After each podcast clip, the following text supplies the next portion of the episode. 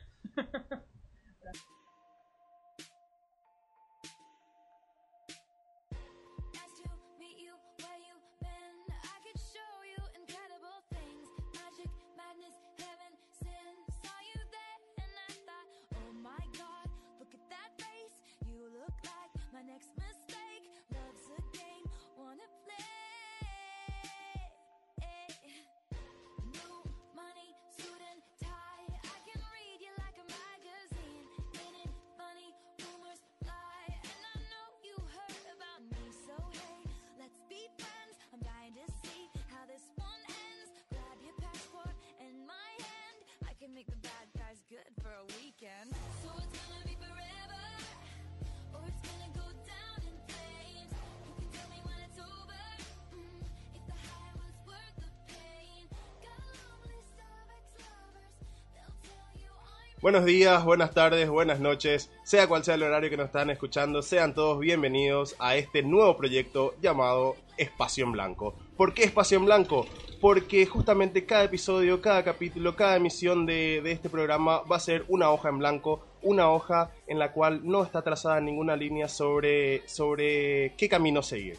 Cada emisión va a ser diferente, vamos a tocar temas diferentes, vamos a tener la libertad de hablar de los temas que queramos como lo queramos.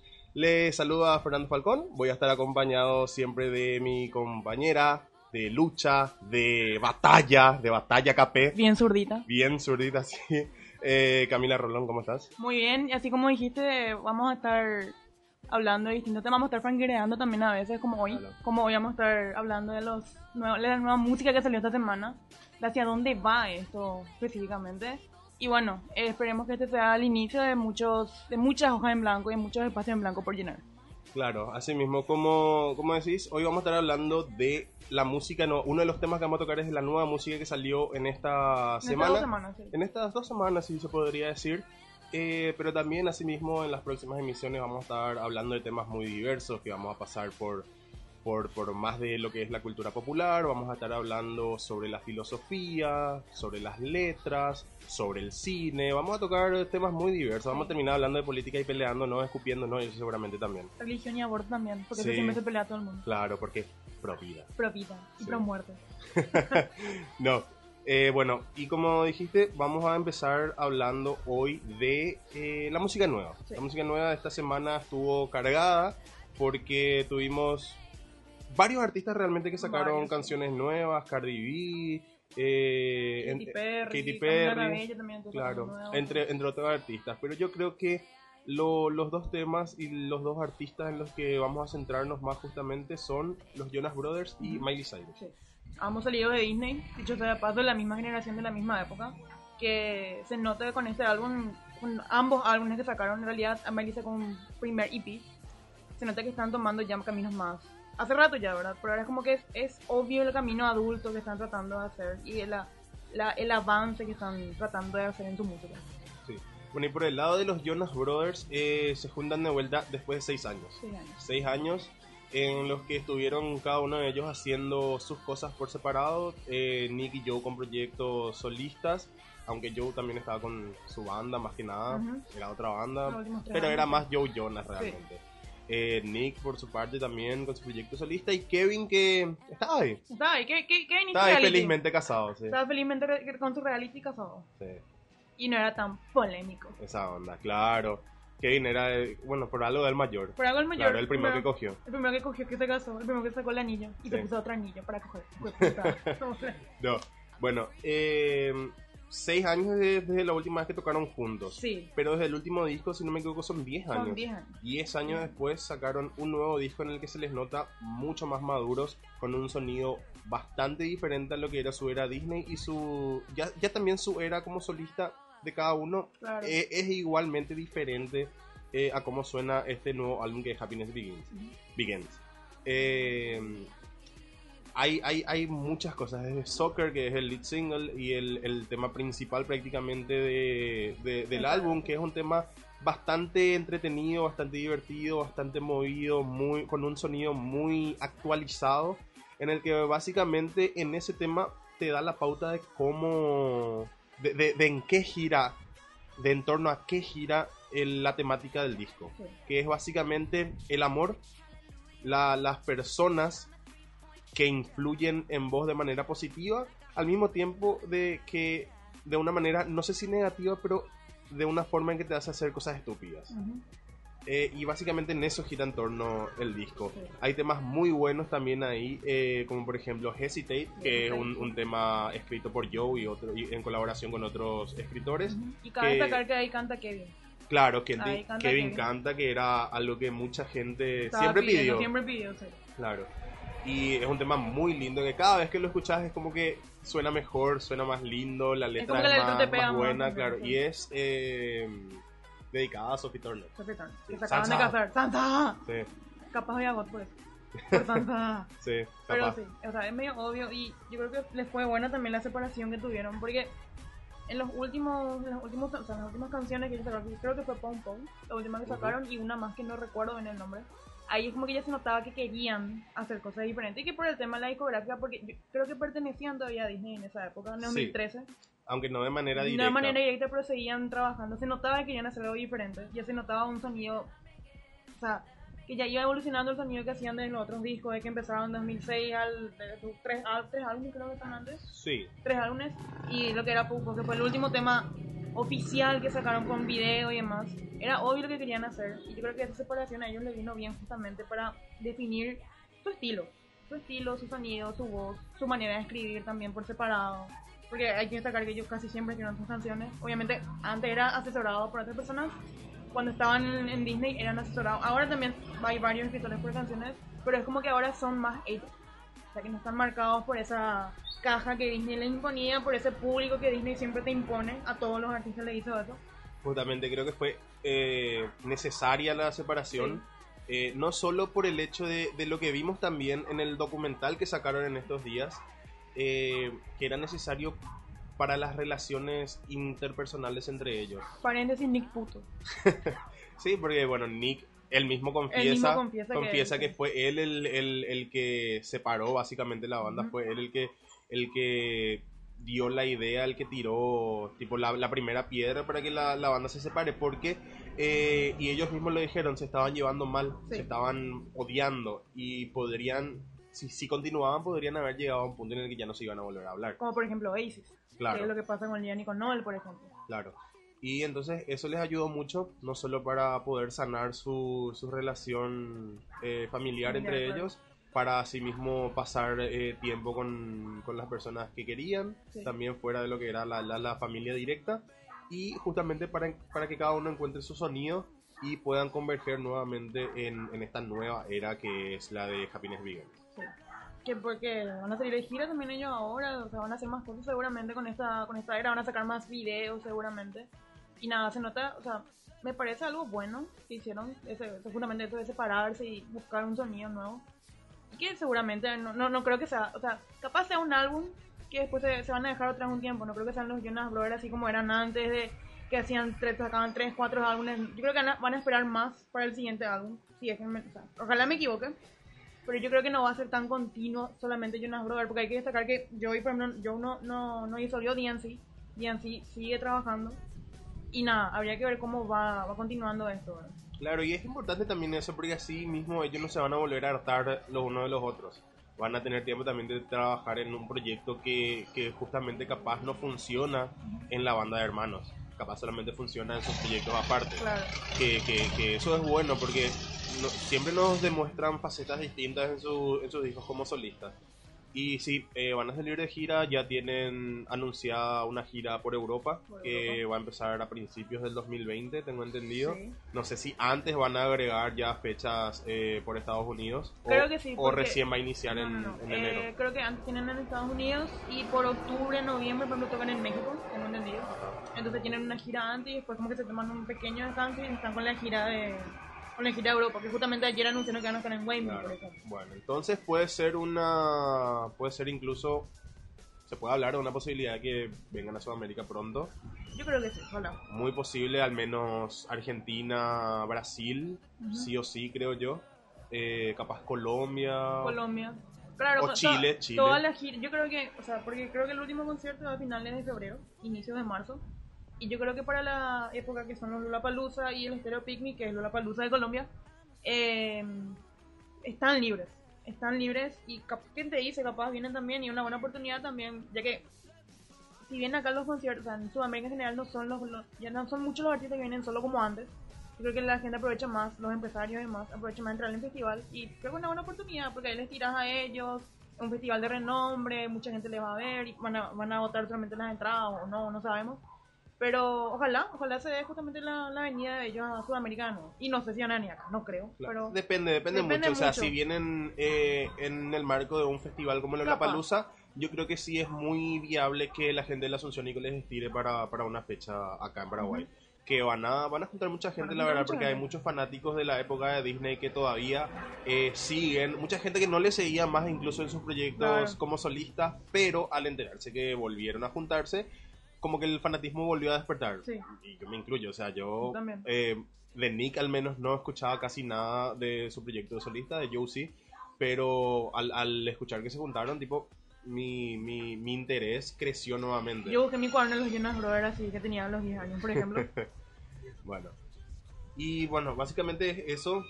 Eh, lo que está pasando con los Jonas Brothers. Están mostrando un sonido bastante diferente. Se están llevando bien. Se nota que están disfrutando de lo que están haciendo Sí, se ahora nota más, mismo. se nota que están más tranquilos. Sí. Ya no están más con esa presión que estaban antes. Ya no están, o sea, como en esa época eran fanáticas, en la época de los Disney que estoy hablando, lo que eran fanáticas nenas, adolescentes y demás, obviamente eran mucho más intensos.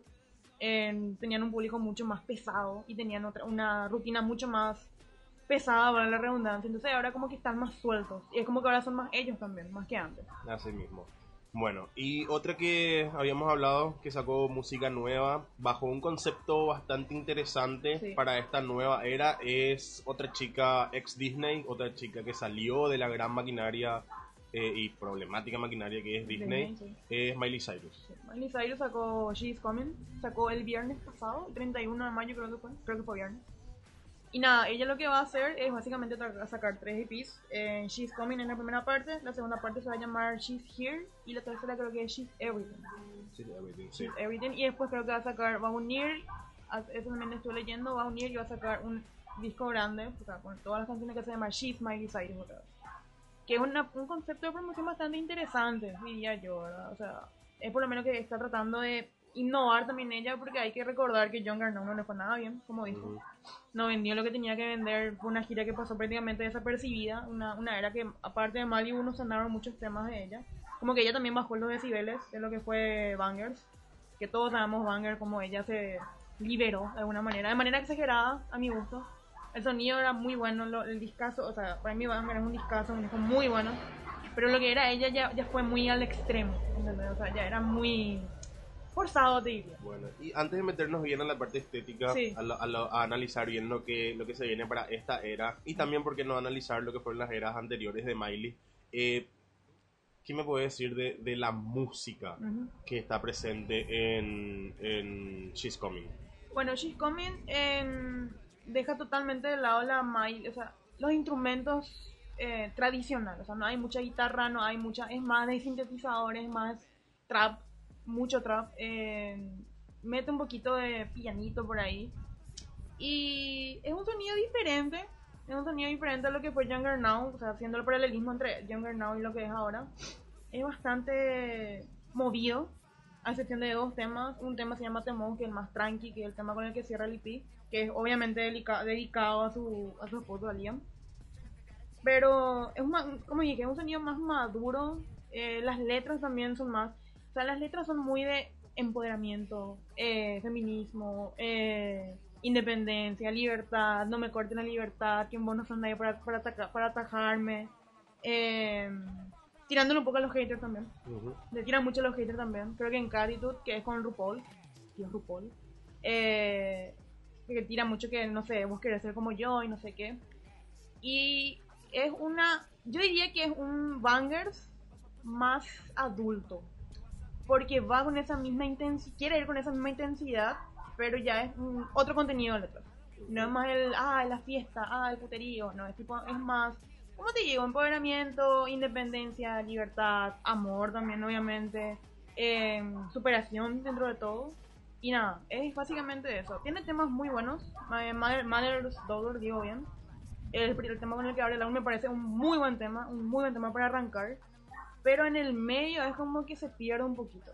Por ejemplo, Catito también, que es con RuPaul, está bueno. Está bueno para escuchar en una farra, en una fiesta. No tiene la letra súper profunda, pero es novedoso, o sea, es movido, es, o sea, te, levanta las pilas. Pero después hay temas como Dream, que es con un rapero que se llama Ghostface, que dura dos minutos, más o menos. Pero es muy repetitivo, ¿entendés? O sea, es como eh, primera frase, estribillo, estribillo, estribillo, puente, primera frase otra vez. Y después como le meta a Ghostface, para mí al menos es horrible, es súper innecesario como le metió a, a este rapero, porque es tipo, termina la canción y ahí le mete. Sí, sí, fue bastante estúpido. o sea, para mí, para mí parece fue muy estúpido, no sé qué intentó hacer con eso. O sea, no, no entiendo, no entiendo la, el fin de eso, no sé por qué le metió ahí.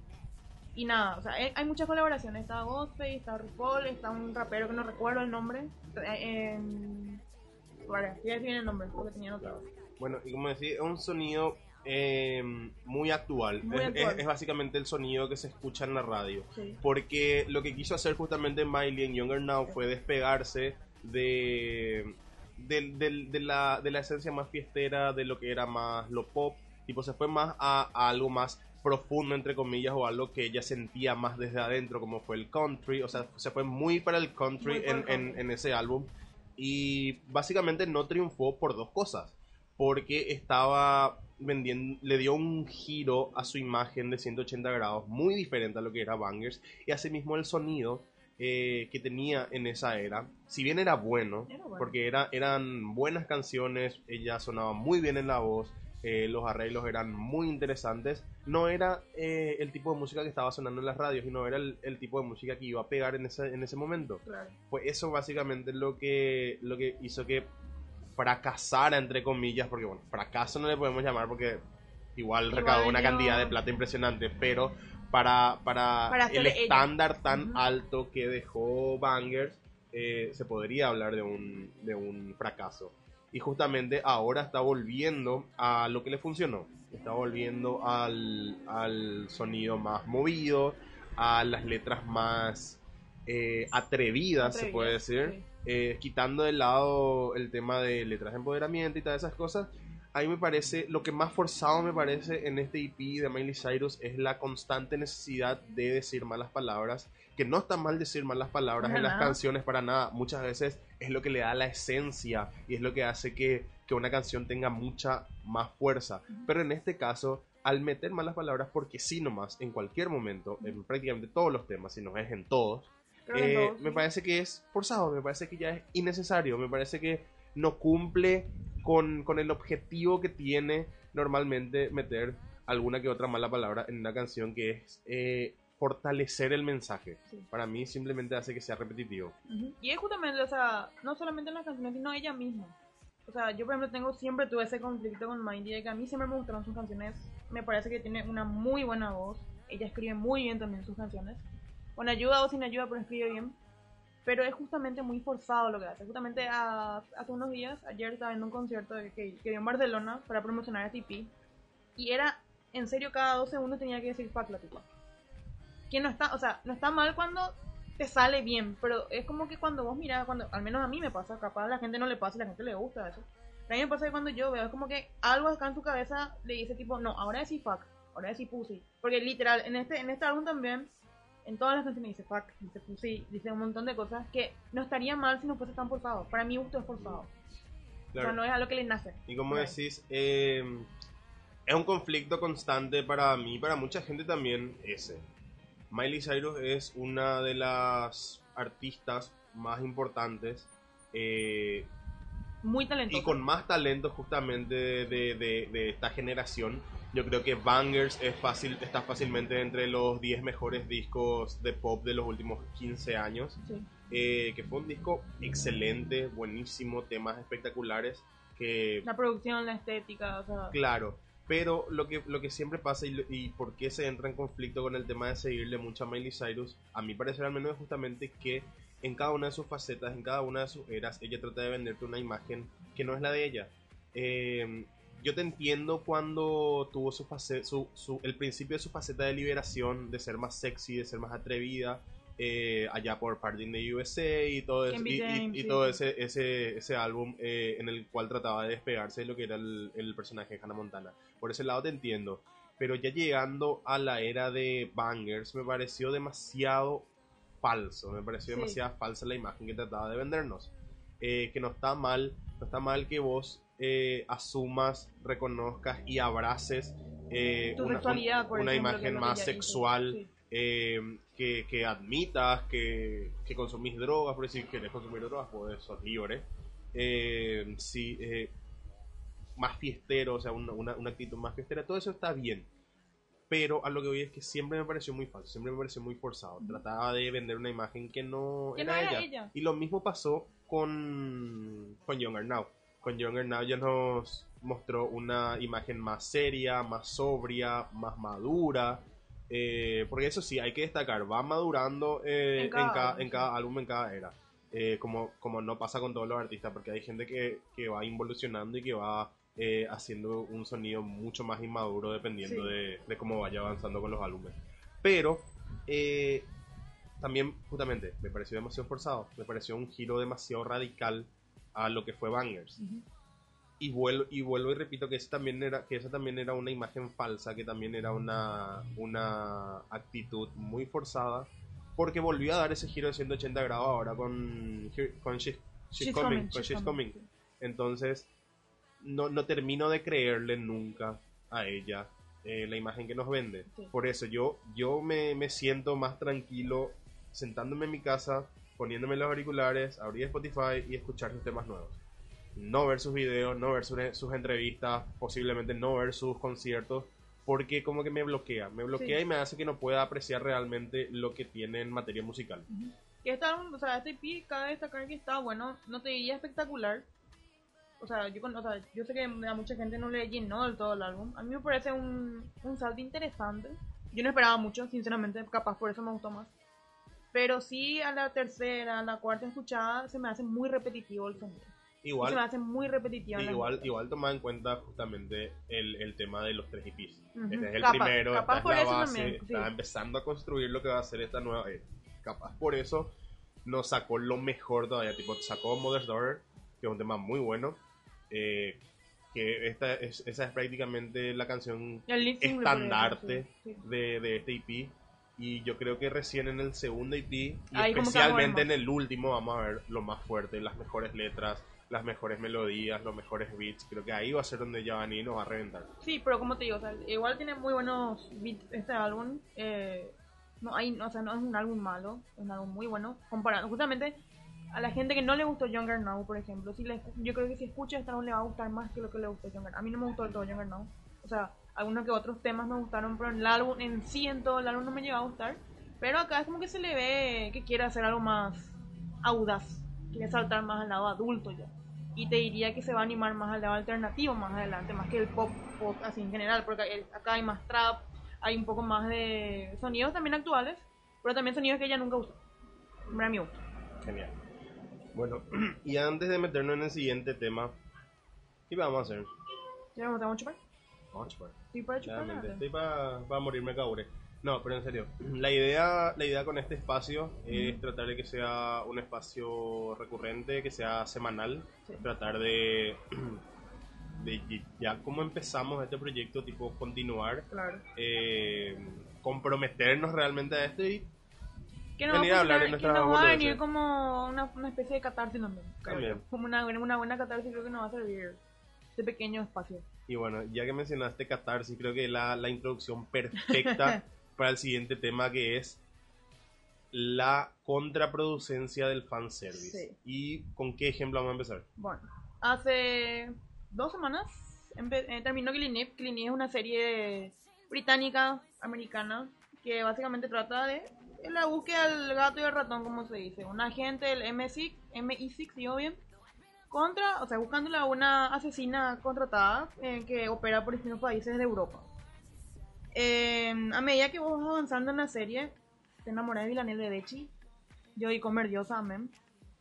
Que básicamente ya te vas dando cuenta que no, que no va por el lado simplemente de una simple perseguida. A mí en la primera temporada yo no tengo eso del gato y el ratón, sino como eh, y Polastri, que es Clint, que es Clint, que es la, la, la, la protagonista de esta serie, eh, que es interpretada por Sandra Oh, que mucha gente le conoce de Anatomy, eh, que ya no que ya no va simplemente por atraparle, sino es que como que se va intrigando, que, que, cómo es esta tipa, de, de qué hace, de por qué actúa así, eh, porque las matanzas de, cada matanza de, cada asesinato, digo bien, de Villanelle, que es la, la psicópata, es como novedoso, o sea, o sea, no es que simplemente se va a disparar una persona, no es que simplemente, o sea, siempre es como que deja algo. Claro, o sea, hay algo más detrás, algo de, más de- detrás de- de de cada cosa que hace y, y es in- interesante tratar de meterse en la cabeza eh, y entender cómo funciona la mente de Villanelle. Ujú. Pero a lo que vamos con el tema de la contraproducencia del fanservice es que justamente la primera temporada fue bastante buena, Sí. fue muy buena, Muy buena fue. Eh, cerraron bastante bien esa temporada,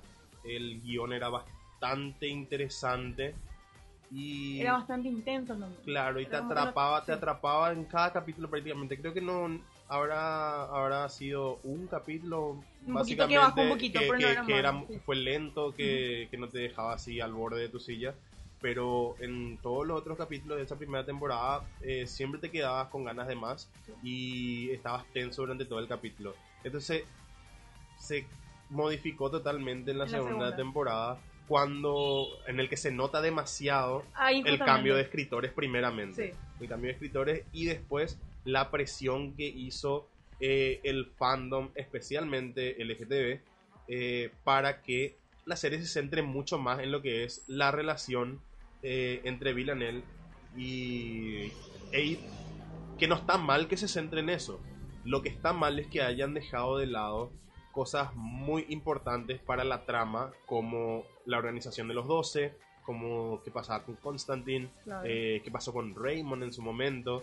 Eh, dejaron de lado demasiadas cosas, demasiados hilos importantísimos para el desarrollo de la serie, para concentrarse en todo momento en la relación entre estos dos personajes.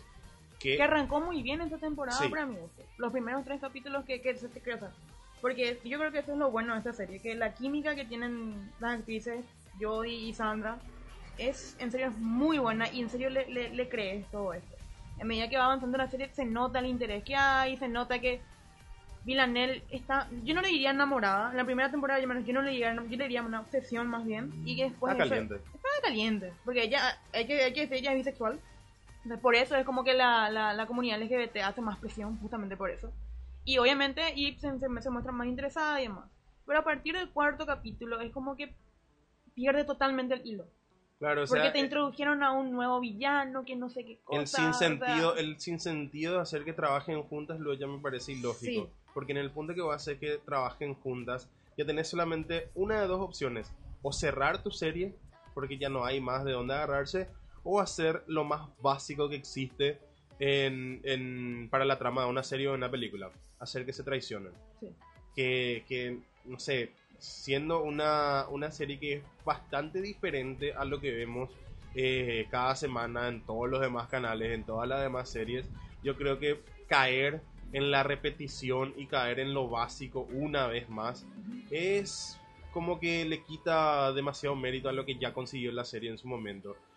Y la verdad que el, el final fue mí- básicamente sí. eso. Me gustó, por más de que haya sido lo obvio. Y ahí quería llegar justamente al final. Eh, justamente, spoiler alert. Tienen 10 segundos para dejar si no vieron todavía. No, ¿Ya piró? cómanse el spoiler. Cómanse, bueno. Al final de esta segunda temporada, eh, Villanelle termina disparando la Eve, le deja en Roma, le deja en, la- en las ruinas ahí y se va. ¿Qué la gente esperaba? La gente básicamente esperaba que nos olvidemos de... Que cojan. Que cojan, que nos olvidemos de todo lo que pasó en 16 capítulos, porque son 8 capítulos por temporada. Que nos olvidemos que Villanelle le mató a un compañero Eve. Que nos olvidemos de que. de toda la gente, o sea, de todos los crímenes que hizo Villanelle. O sea, a mí me pareció patético lo del, del hecho de que se pongan a trabajar juntas, siendo que todo lo que ella hizo. O sea, ¿por qué no atraparle ahí? ¿Y por qué trabajar con alguien que vos le querés atrapar? O sea, a mí me pareció ya una incoherencia muy ridícula. Obviamente le, le, le ofrecieron inmunidad y eso, pero ¿cómo una persona que hizo tantos crímenes y que está en una organización tan grande, que tiene una conexión tan grande, vos le vas a dejar de lado? Que es justamente lo que pasó en el capítulo 5, por ejemplo, cuando se, se volvieron a, re- a reencontrar en esa temporada. eh, había otra, otra asesina, Sí. la, la- la- el de Ghost, la- Claro, la, ascendiente coreana, que no pasó absolutamente nada con eso. Fue como que, bueno, en primero tres capítulos habían dos asesinas, no sabían quién es quién, ta, ta, ta, muy buenos, o sea, los tres capítulos me parecieron muy buenos, dicho sea de paso. otra cosa que dejaron de lado Otra sin cosa, explicación claro, alguna. o sea, después un capítulo la agarraron ya a la- esta villana, después el otro capítulo ya apareció Villanel, justamente la, la escena que a mí más me enojó de ese capítulo fue cuando le dice, tipo, ¿quieres mirar? Que le digo. Y le dice que no y no te muestra que le dice. Claro. Y después cuando ella entra a ir contra, contra junto al, al- a esta asesina, la otra, al fantasma, solamente le dice que es un monstruo, pero te deja ahí, o sea, ¿qué le hizo? ¿Por qué es un monstruo? Eh, ¿Cómo ¿Y le puedo sacar información? ¿Qué pasa con ella después? ¿Qué pasa con esa organización? O sea, un montón de preguntas que te dejaron toda la temporada, eh, justamente centrándose en la relación que podían tener y Villanelle, o sea, si bien es cierto, yo también, o sea, no voy a negar que yo les shipeo, no voy a negar que quiero que se besen, no voy a negar que quiero que cojan o lo que sea. Uno tiene que acordarse qué es la trama de la serie. La trama de la serie no es el amor, no es que, ay, se van a olvidar y van a ser felices juntas y ella le va a dejar, a, eh, porque ella está casada, le va a dejar a su marido y, o sea, no es tan, no debería ser tan simple, creo yo. Claro, y lo más ridículo creo que yo que justamente el fandom, eh, si bien eh, todos estábamos de acuerdo en que, en que estaba bueno ver dentro de toda la relación Sí. entre ellas dos, todos estábamos enojados, e incluso el fandom LGTB estaba enojado porque dejaron de lado todas las demás tramas que forzosamente trataron de, de meter en el último capítulo. Que dentro de todo el último capítulo estuvo bueno, Sí. eh, estuvo emocionante, se podría decir, pero eh, fue meter todo lo que no pudieron meter en la temporada en un capítulo. Reapareció Raymond, eh, vimos que nuevamente todo estaba, desde el principio fue una, una trama bien elaborada por, por la gente del MI6 y, y todas esas cosas. Yo creo que eh, no podés descuidar tanto la, la esencia y la importancia que tiene la organización criminal, que tiene el entramado de, de, de la serie de los asesinatos, del trabajo de inteligencia que hace el MI6, del fantasma, de Raymond. No podés dejar tan de lado eso solamente por alimentar el ship que tienen los fans Claro. porque ahí tiras por el piso todo el trabajo que hiciste durante dos años. Dos años. Que no te, no, no te, no te sorprendas si en esta temporada de premios que se viene Killing Eve no gana nada. Claro, y la verdad que sería una pena porque yo creo que actoralmente, hablando de todos los actores, estuvo, esta, temporada estuvo mucho mejor que la primera. Especialmente Joey Comer para mí se comió la serie impresionante. Creo que sería una vergüenza que le nominen a nada. No, no te digo que gane, pero por lo menos que le nominen a algo porque en serio fue impresionante. Para mí Sandra quedó muy helado en esta temporada. Pero justamente con el final, lo que a mí me enojó, no me enojó el final, a mí el final, si bien me dijo, hija de puta, tipo, griteo o lo que sea, era algo que era necesario. ¿Por qué? Porque ahí vos te das cuenta de que Villanelle sigue siendo una psicópata. Y basta de, basta de decir que, ay, eh, los psicópatas se curan con amor, porque no es así. Que es lo que te- mucha gente estaba Claro. diciendo. Que no es así. No porque ella en una, en una escena estaba llorando en un baño, significa que ella dejó de ser psicópata.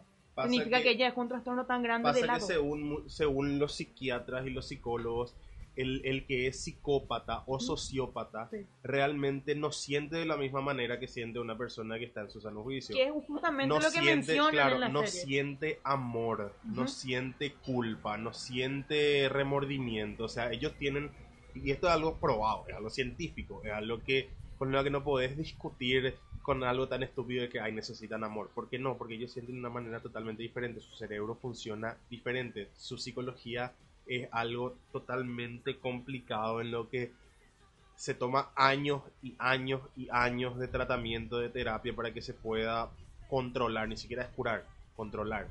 Entonces decir que eh, todo eso se va a solucionar por eh, encontrar a la pareja ideal es estúpido. Claro.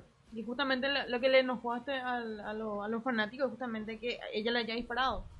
Pero obviamente ese es el recordatorio. O sea, en, la última, en los últimos cinco, cinco minutos del capítulo, si te das cuenta, eh, eso es una obsesión. O sea, es algo posesivo. Porque al momento de que Eve le dice que no, porque lo que hizo estuvo mal, de obligarle prácticamente a que le mate a un tipo siendo que ella no es asesina, es un agente, eh, eso no es amor, o sea, no, no, no es que, ay, hija mía, demasiado le quería, demasiado quería saber cómo, Claro, cómo es y matar, y o sea, al- no. y es algo que te molesta mucho porque el fandom eh, tiene eso como amor, como algo re lindo, como algo, ay, re, eh, pelea por, por conseguirle, por tener su amor, lucha por ella, pero vámonos, vamos a cambiar los géneros, Claro. vamos a hacer que Villanel sea hombre. Y nadie va a decir que eso es amor. Ahí van a decir que una, van a amor- que decir una relación tóxica. que es una relación tóxica, que es un, un opresor violento, posesivo, eh, machista, eh, violador potencial, todas esas cosas que cuando te contradecís tanto por el simple hecho de que te sentís, entre comillas, representado por una pareja en la televisión, yo creo que tus argumentos quedan Relegados, relegados y desacreditados totalmente. claro. Y la verdad que escucharle al público, que es lo que, lo que hizo mal, hizo mal Killing Eve en esta temporada, le escuchó al público.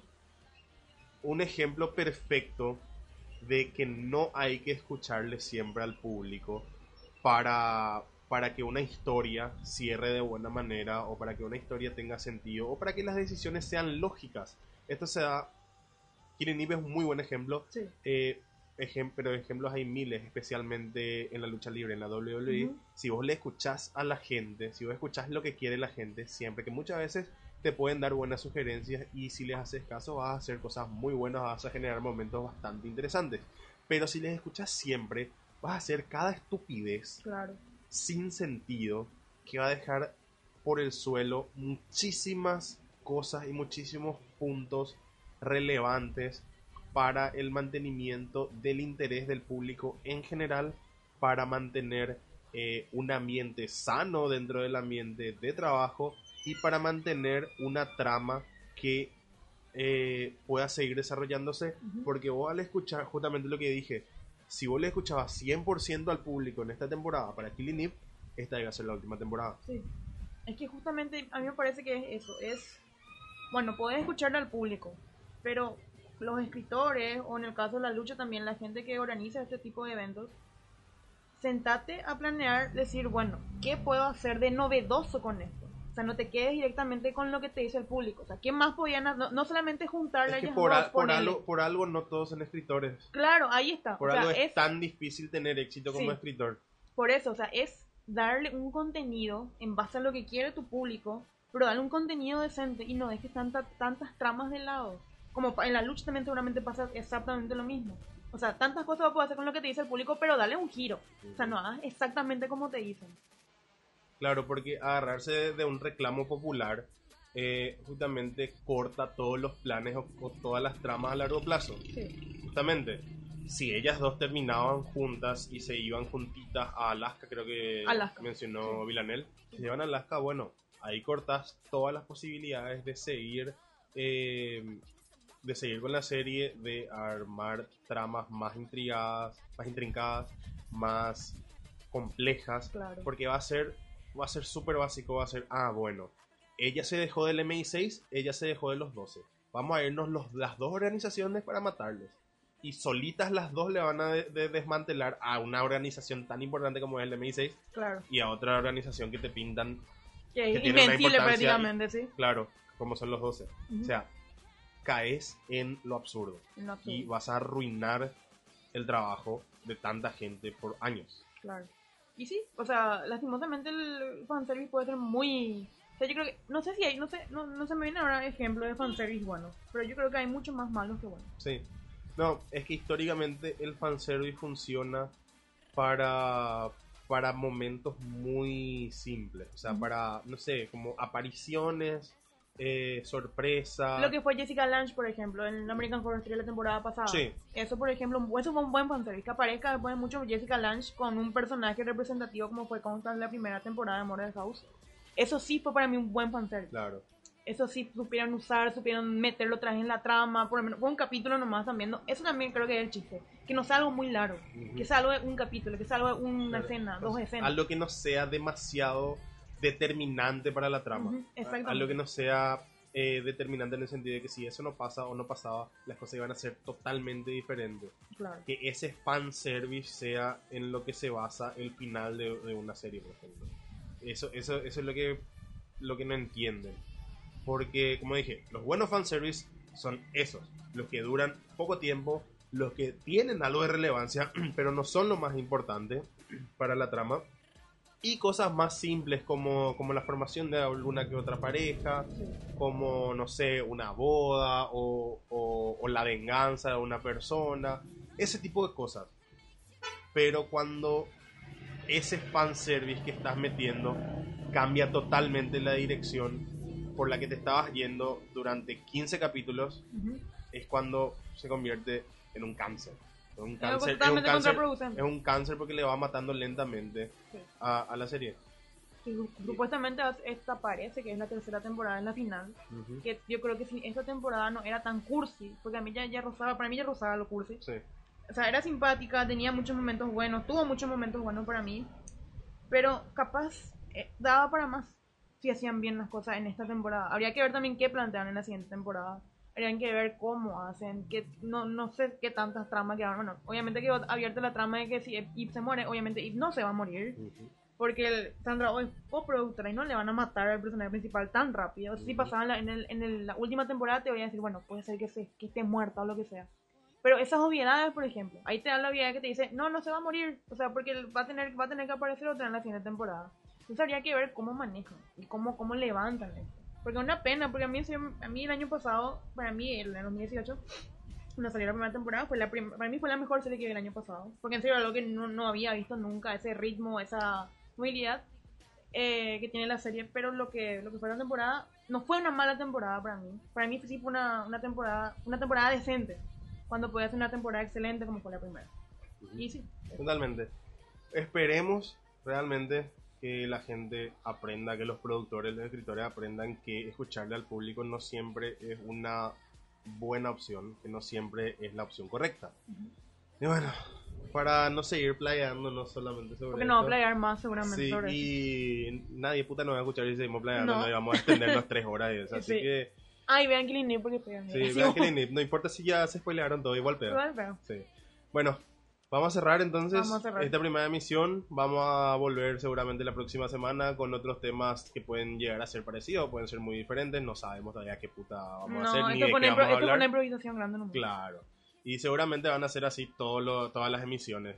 Vamos a tener más o menos un tema del cual hablar, pero no vamos a tener un guion. Vamos, vamos a estar así playándonos, puteando, Sí. fangirleando y, y diciendo que vamos a querer, y, y diciendo que queremos ir a chupar, porque siempre queremos chupar. ir a chupar. Sí, y estamos tristes porque este primer capítulo no hicimos Kaure. No, Sí, yo creo que la otra me tenemos que hacer capítulo ya. O sea, Sí. perdón, el otro tenemos que hacer Kaore ya. claro, claro, claro. Sí, porque, porque si no, si no ya, ya va a ser aburrido. sí. tipo, tenemos que trabarnos, se tiene que escuchar lo que estamos Sí. en pedo. Ese es el chiste, pues. Sí, bueno. Eso, gracias por escucharnos. Gracias por escucharnos. Y- Esperemos que no sea la última vez. Claro, y nos encontramos otra vez la próxima semana. Bye.